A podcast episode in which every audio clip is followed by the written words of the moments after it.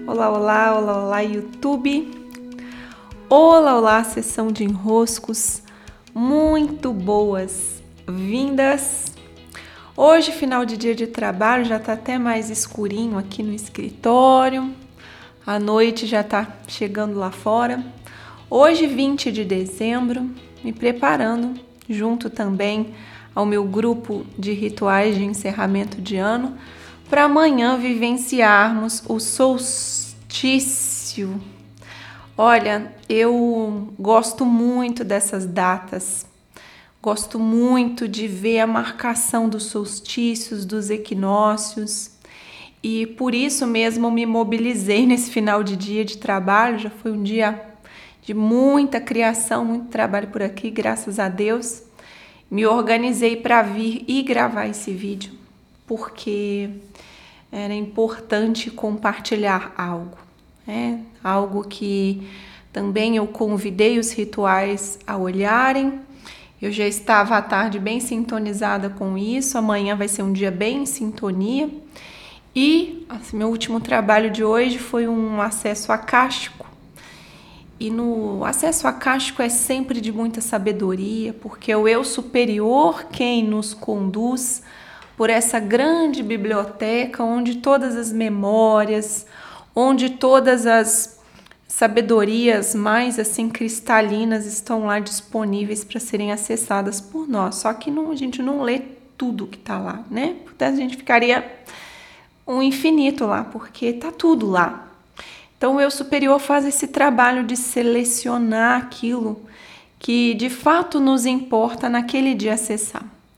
Então eu, eu fiz esse acesso acástico para essa cliente muito querida que chegou e não tem como, né? Eu tinha que vir aqui e trazer essas nuances que se encaixam com muita perfeição ao solstício, a esse momento em que no hemisfério sul nós vamos vivenciar o máximo da luz com o solstício de verão, o sol chega ao seu topo e dali ele começa a declinar, então entrando no outono, para se fechar totalmente num escuro e chegamos e chegando ao inverno, né, onde o sol está no máximo do escuro e renasce. É, quem está no hemisfério norte vai vivenciar nesse 21 de dezembro o solstício de inverno, que é esse renascimento do sol. Então, o dia 21 de dezembro, amanhã, ele vem nos convidando para olhar para essa nossa relação com a luz. E aqui hoje está até curioso, né? Porque geralmente eu gravo meu vídeo, tem mais luz aqui no escritório. E hoje já está nesse clima de luz, sombra, né? até, até criando um, uma brincadeira também com esse uso da luz e com essa percepção da luz. O meu convite lá com o grupo dos rituais, o meu convite aqui é da gente passar esse dia de solstício entrando em contato com a luz, vendo como ela nos toca. E daí já tinha completado, deixei o, o registro acástico para ser a última atividade do dia, já tinha mandado meu vídeo para o YouTube, tudo, tudo bem no esquema aqui. Mas o registro acástico foi muito especial. É, e não vou compartilhar tudo que estava ali, mas algo do caminho percorrido junto com essa minha cliente muito querida, eu quero trazer. Eu sinto que eu preciso trazer hoje, marcando esse então vi essa vivência do solstício, tá?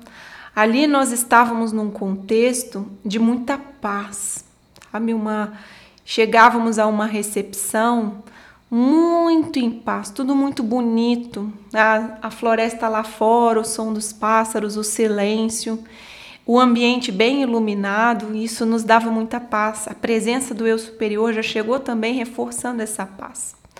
Mas logo na sequência, nós começamos a andar por um corredor lateral a essa sala lindíssima, que ia ficando escuro né? Então ele estava fechado e a gente foi se distanciando da luz e percorrendo um lugar fechado e escuro, fechado e escuro. Então Ali estávamos caminhando eu e a cliente, isso em registro acástico, né? Nós duas caminhando, o eu superior caminhando, nos guiando.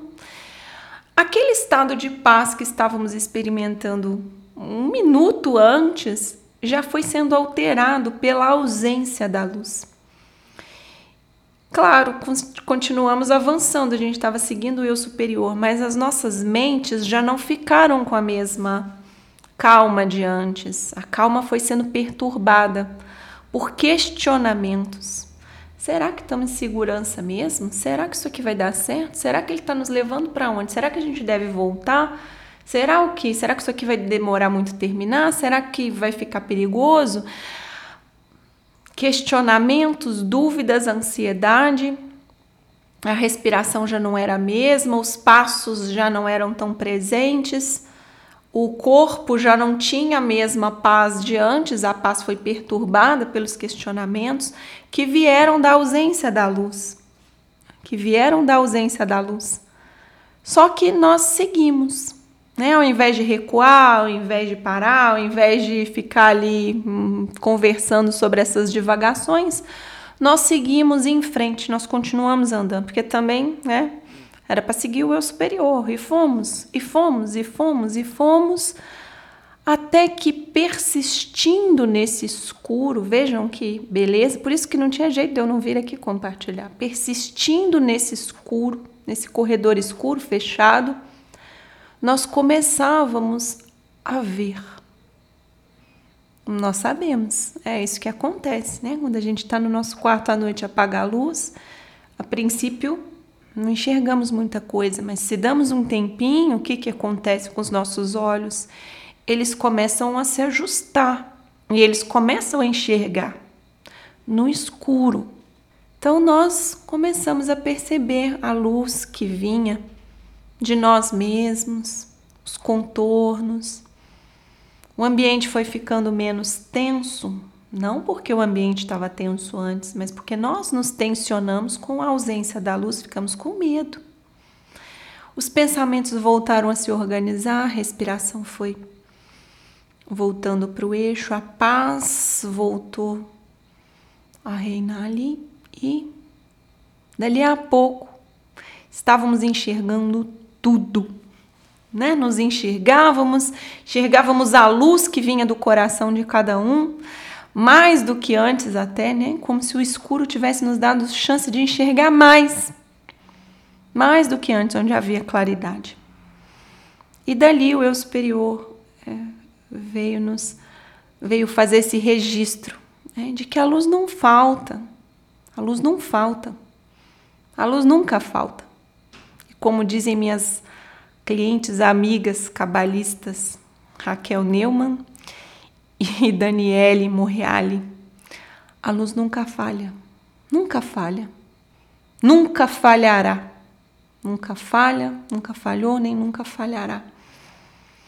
E em dias de solstício, vejam que beleza, né?